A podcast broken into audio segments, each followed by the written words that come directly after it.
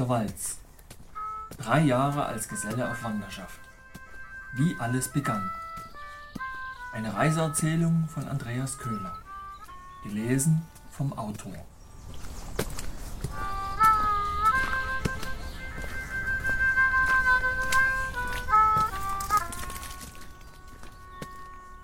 Vierzehntes Kapitel. Gespenster. Die Tage wurden immer länger, der Juni dafür immer kürzer. Das Monatsende rückte mit unablässiger Gleichmäßigkeit näher und mit ihm auch mein angepeilter Abreisetermin. Meinen Geburtstag am 30. Juni gedachte ich noch in Engelskirchen zu feiern und danach wollte ich mich vom Acker machen. So hatte ich es mir jedenfalls ausgemalt und schon länger angekündigt. Allerdings erwuchsen mir nun ein paar Probleme, die mich zunehmend bedrückten und mit denen ich kaum umzugehen wusste. Es war wie im April. Einerseits wollte ich zwar fort und weg und hinaus, andererseits sorgte aber eine tiefsitzende Angst dafür, dass ich mein Innerstes genau dagegen auflehnte. Die Vorstellung, nach dem Aufbruch ganz allein zu sein, würgte mich geradezu. Seit Miron in die Staaten flog, war mir kein reisender Geselle mehr begegnet. Mein einziger Kontakt zur Zunft waren die alten einheimischen Gesellen in der Gesellschaft zu Duisburg, mit denen ich mich regelmäßig traf und austauschte. Während all der Wochen meines Aufenthaltes reiste kein anderer Geselle zu, mit dem ich mich hätte zusammentun können. In der kurzen Zeit, die ich mit Miron verbrachte, hatte ich vom Leben auf der Walz nicht sonderlich viel mitbekommen, hatte also nach wie vor keine wirkliche Vorstellung davon, wie ich einerseits vorankommen, andererseits überleben kann. Solange ich in Bernds Firma und Familie eingebunden war und meinen Halt hatte, gab es für mich auch genügend andere Beschäftigung und Ablenkung.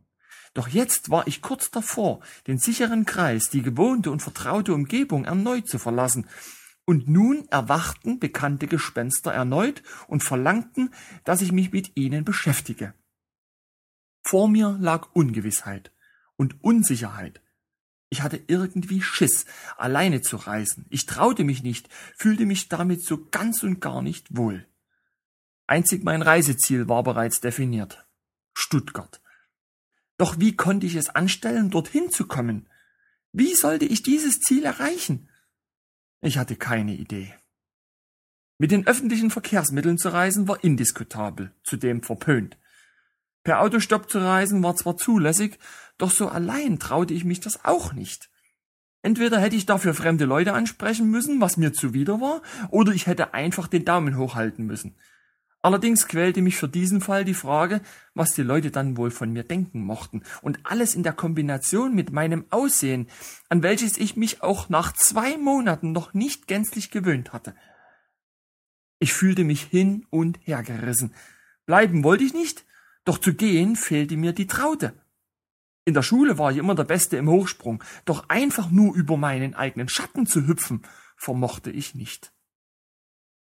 Eine andere Schwierigkeit war, dass ich mir am 5. Juni bei einem leichten Sturz auf der Baustelle meinen rechten Fuß verletzt hatte. Eigentlich hatte ich ihn mir nur verknickt, doch der Schmerz im Sprunggelenk ließ kaum nach, und auch zwei Wochen später war er noch leicht geschwollen und es fiel mir schwer zu laufen, zu stehen und Treppen zu steigen. Einen Arzt aufzusuchen kam mir nicht in den Sinn. Stattdessen war ich jeden Tag auf der Baustelle.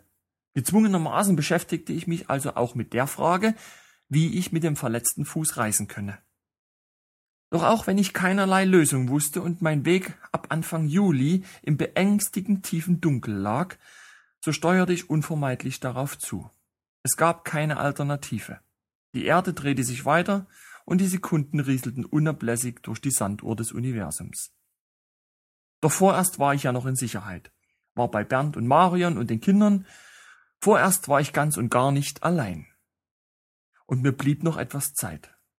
Und ich hatte auch guten Grund, mich zu freuen, denn zu meinem Geburtstag sollte ich auch Besuch von meiner Freundin bekommen.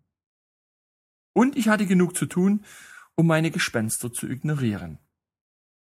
Von Bernds und Marions drei Kindern sollten die beiden älteren, Mark und Karina, am Sonntag, dem 16. Juni getauft werden. Am Nachmittag davor schickte mich Bernd mit dem großen Benz ins Dorf. Ich solle mit ihm in die Waschanlage fahren und ihn aussaugen, damit er für die Feierlichkeit auch etwas aufgehübscht sei und Marion sich nicht schämen müsse, weil sie mit einem mistigen Karren zur Kirche fahren muss. Noch niemals zuvor war ich mit einem Auto in einer Waschanlage. Während meiner Kindheit gab es keine Autowaschanlagen. Jeder schäumte sein Auto am Straßenrand selbst. Und in den wenigen Jahren seit der Wende hatte ich nur ein paar vereinzelte neu errichtete Anlagen von außen gesehen. Ich machte mich also auf den Weg, abermals nicht wissend, was ich tue oder wie ich es tun soll, doch neugierig und mutig genug, es herauszufinden. Die Anlage beeindruckte mich. Alles sollte automatisch funktionieren. Lediglich den Motor sollte ich stoppen, den Gang herausnehmen und natürlich die Fenster schließen. Dann hieß es sitzen bleiben, nichts tun und durch den Prozess hindurchziehen lassen. Toll. Auto um Auto verschwand vor mir in der Gischt und den rotierenden Lumpen, bis auch ich endlich eintauchte. Ich blickte zurück und sah, dass in immer gleichem Abstand weitere bunte Karossen nachfolgten. Endlich war alles überstanden, und auch der Föhn war fertig, den Lack zu trocknen. Der Benz kam zum Stehen. Auf einem Schild vor mir stand zu lesen, dass ich den Motor erst starten dürfe, wenn das Ampellicht auf grün schaltet, worauf ich nicht sonderlich lang warten musste. Also drehte ich den Zündschlüssel und an dieser Stelle wollte ich eigentlich Gas geben, doch es passierte schlicht nix. Ich drehte den Schlüssel abermals und noch einmal, doch der Motor gab keinen Laut von sich. Und von hinten kamen die anderen Autos immer näher. Mir trat Schweiß auf die Stirn.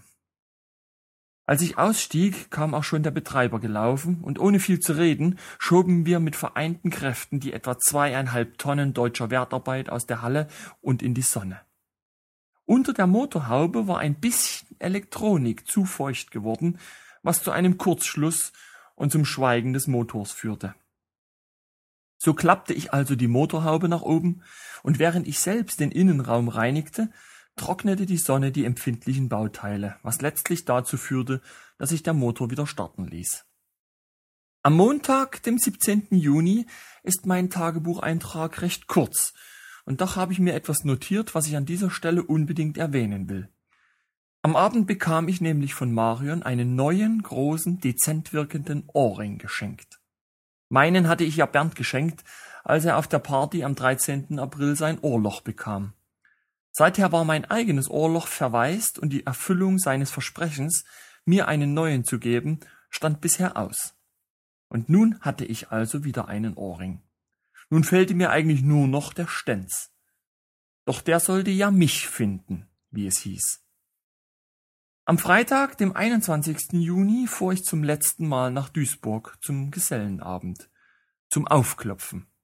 Insbesondere wollte ich mit den einheimischen Gesellen die Vorgehensweise meiner Abreise besprechen. Eigentlich hätte ich mich nach meiner Abreise aus der Gesellschaft innerhalb 24 Stunden verkrümeln müssen, doch ich wollte ja noch bis zum 30. Juni in Engelskirchen bleiben. Meine Gespenster meldeten sich erneut. Es wurde ernst. Wenn ich nun den alten Gesellen erklären würde, dass ich abreisen will, müsste ich letztlich auch gehen. Völlig egal, ob ich allein bin oder nicht. Es gab kein Zurück. Ohnehin hätte ich nur längstens sechs Monate bleiben können. Also selbst wenn ich jetzt kneifen würde, wäre dies nur ein Aufschub. Ein wenig mulmig war mir wohl. Auch wenn ich noch eine Woche Spielraum hatte. Ein klitzekleiner Funken Hoffnung, dass doch wenigstens heute ein anderer Geselle auftaucht und mich rettet, leuchtete ein letztes Mal schwach auf. Dann erreichte ich unsere Bude, das Lokal in Duisburg, wo wir uns immer trafen, schloss mein Jackett und trat ein. Kaum fiel die Tür hinter mir in ihr Schloss, stockte mir der Atem und mein Herz begann schneller zu schlagen. Neben den bekannten Gesichtern der alten Gesellen blickte ich plötzlich in die Gesichter von vier weiteren. Der einheimische Zimmerer Jens C. Brinkmann aus Bielefeld saß da und neben ihm der fremde Christian Würdig. Ein anderer hieß Michael, und dann war da noch der Tischler Peter Emeis aus Flensburg, der seine Reise nur zwei Wochen vor mir begann. Und im Laufe des Abends tauchten dann noch Kai Müller und Hagen Franke auf. Plötzlich fühlte ich mich nicht mehr allein. Ich war glücklich. Augenblicklich vergaß ich die Gespenster, und dort, wo meine Weiterreise vormals im beängstigend tiefen Dunkel lag, zog etwas wie Dämmerung auf.